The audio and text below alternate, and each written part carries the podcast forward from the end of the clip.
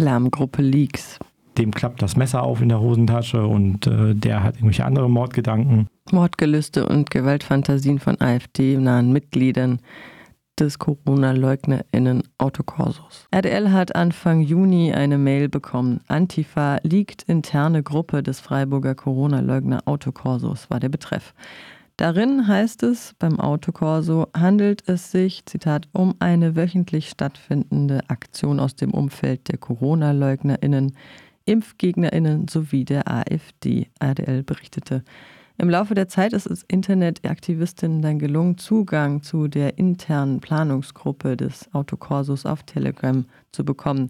Das Chatmaterial daraus wurde exportiert und bildet nun den Chatverlauf seit Gründung der Gruppe Ende Januar diesen Jahres ab. In der Hochzeit waren 210 Menschen in dieser Gruppe.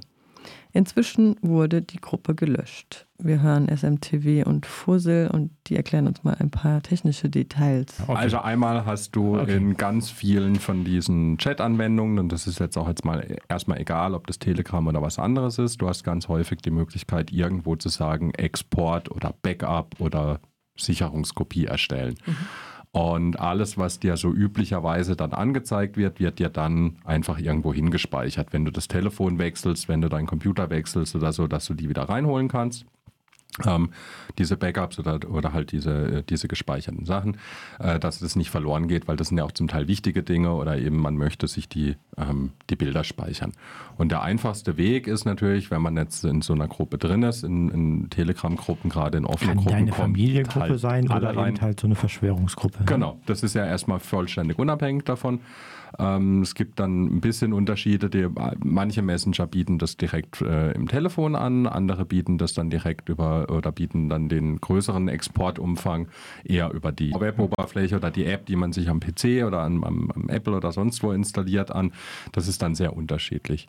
Und die andere Variante ist ähm, quasi einen äh, teilnehmende Person zu simulieren.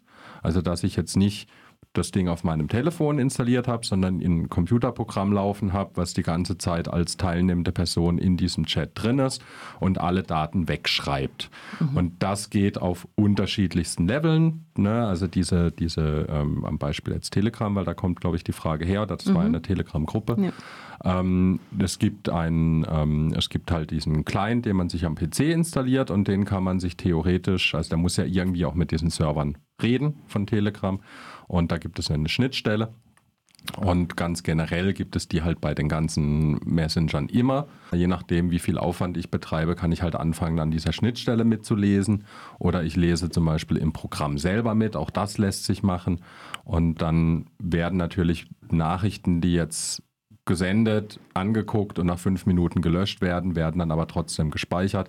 Bei Twitter passiert das zum Beispiel die ganze Zeit dass ganz viele Accounts einfach, wie sich das dann nennt, gescraped werden. Das heißt, alle öffentlich verfügbare Informationen, also ich baue mein Computerprogramm, was alle öffentlich verfügbaren Informationen, die alle sehen, einfach immer wegschreibt, sobald sie aufploppt. Jetzt muss man halt ein bisschen sagen, dass die normale Backup-Funktion bei Telegram so ist, dass sie dir die User sozusagen ein bisschen maskiert. Also die User werden dann nur noch zu Vorname, Nachname, also nee, nicht Vorname, Nachname, so Initialien A.A oder H.B. oder wie auch immer, ne, wer auch da gerade immer was geschrieben hat. Ähm, Richtig viele H.As in den Gruppen. viele Hippies aber auch. Aber erstmal so grundsätzlich, also der normale Scrapper, der, der versucht sozusagen, der macht das so ein bisschen weg, dass man so darauf zurückgucken kann, welcher Benutzer war denn das sozusagen. Das ist so eine Funktionalität, die kann man sich eben durch so ein Sonderprogramm oder durch was eigenes Geschriebenes machen. Das äh, ist auch passiert. Also, dass man sozusagen sehr sich die ganzen Benutzerprofile angucken kann. Weil also zumindest sehen die Daten so danach aus. In, in dem normalen Download von Telegram ist das erstmal nicht vorgesehen, dass du mehr als deine Initialien von den Benutzern genau, sehen kannst. Genau. Und Aber du hast eine ID von der Nachricht und mit der ID von der Nachricht kannst du sozusagen in der Gruppe dann nochmal gucken, wer hat es eigentlich geschrieben und dann kannst du diesen Benutzer sozusagen abfragen. Das ist auch passiert. Also die ganzen Benutzer Benutzer, 210 Stück an der Zahl. Also zumindest, zumindest liegen diese Daten in diesem Leak vor. Also da liegen mehr Daten drin, als, ähm, als von Daten diesem Export geht. Das heißt, da der Export möglich macht. So viel erstmal zur technischen Seite von Fussel und SMTW. In der Gruppe wird einmal deutlich, welch menschenverachtendes Weltbild einige der Teilnehmer in dieser Demonstration haben. Es geht immer noch um den Autokorso der Corona-LeugnerInnen und welche Gewaltfantasien hinter dem Autokorso stecken. Das schreibt die Gruppe Querdenken Recherche in ihrer Mail. Das lose Kollektiv von Aktivistinnen aus dem linken sowie bürgerlichen Umfeld Querdenken Recherche Freiburg stellt den kompletten Chatverlauf, das sind insgesamt etwa 10 Gigabyte, als Download zur Verfügung. Inhaltlich bewertet der ehemalige Stadtrat und Rettungssanitäter Sebastian Müller gegenüber RDL Organisation des Autokorsos über Telegram, Vorbereitung des Autokorsos, Nachbesprechung sowie Diskussion von Slogans. Außerdem ein zwiespältiges Verhältnis zur Polizei. Je nach Einsatzleitung, so Sebastian Müller, die aus Bruchsal scheinen härter zu sein als die Freiburger Polizei und sich nicht nur auf den Gegenprotest einzuschießen. Manchmal kritisch gegenüber der Polizei, manchmal mit Danke Polizei-T-Shirts. Da scheint es auch gewisse Sympathien zu geben. Reichsbürgerinhalte bleiben unwidersprochen. Es werden Namen von Leuten genannt, die sich ihnen entgegenstellen. Die eigentlichen Inhalte scheinen nicht mehr so wichtig, sondern sie scheinen sich auf die Antifa einzuschießen, so Sebastian Müller. Was auch diskutiert wird, ob es sinnvoll ist. Da ist die Rede von Zitat Sebastian Müller, Stasi, Zitat Sebastian als Führer der Antifa in der KTS, Zitat Ende. Also es wird völlig verkannt, dass er lediglich der Anmelder der Gegendemos ist, was er seit jeher macht aber keinerlei Einfluss eben auf Aktionen einzelner Aktivistis hat. Sebastian erhielt vor einer Weile schon einen gefakten Antragsbrief. Die Szene weiß offenbar, wo er wohnt, wie sein Klingelschild aussieht, wer sein Arbeitgeber ist. Man muss ja sagen, das ist ja nicht nur ein Brief, den man da bekommen hat, sondern das waren ja Briefe an meinen Arbeitgeber, ähm, ungewollte Bestellungen bei einem Versandhaus, ähm, ich hatte auch mal den Verdacht, dass jemand aus der Szene mein Haus sich mal näher angeguckt hat. Also das ist ja jetzt nicht nur, dass da Leute mal ein bisschen in der Gruppe sich drüber aufregen. Des Weiteren wird von Umsturzfantasien und Gewalt- und Terrorfantasien gesprochen.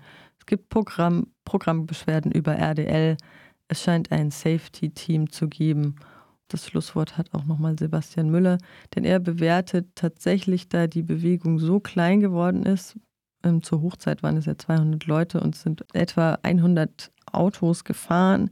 Inzwischen sind es vielleicht noch 20, dass diese Bewegung keine relevante Bewegung mehr ist, sondern tot und sie sei auch bundesweit zusammengeschrumpft. Ja, unter Stalking-Gesichtspunkten ist das, äh, ist, da, ist das teilweise sehr relevant, was da drin steht. Es gibt einen Leak der Lärmgruppe, der Autokorso Orga-Gruppe. Der Autokorso löst sich ja gerade mehr oder minder in Luft auf, erfreulicherweise. Der löst sich nicht in Luft auf, der ist jetzt zusammengeschrumpft auf den harten Kern der Szene, ähm, so wie alle anderen Sachen auch. Ganz einfach, weil der nicht harte Kern damit beschäftigt ist, in seinem Gastrounternehmen zu arbeiten und äh, wie jetzt offenen Freizeitangebote wahrnimmt. Aber wenn es nochmal zu einer vierten Welle kommt und dann nochmal mit Verschärfungen, um die zu bekämpfen, ähm, dann ist das auch wieder da als Thema. Und diese Strukturen, die da jetzt entstanden sind, diese Menschen, die ja teilweise gezogen wurden von einer, ich sag jetzt mal so ein bisschen hippiesken, ökologisch-esoterischen Ecke hin in zum sehr rechte und rechtsextreme Strukturen, die sind jetzt ja in diesen Strukturen oder in diesen Anknüpfungspunkten. Die sind jetzt ja nicht mehr nur die netten Schwurbel von nebenan, die mal irgendwie äh, mit dem Aluhut rumlaufen wegen Strahlung, sondern die sind jetzt halt eingebunden und erreichbar für strukturell rassistische, strukturell antisemitische ähm, Verschwörungstheorien und Muster und sind jetzt auch, die Nazis haben jetzt deren Telefonnummern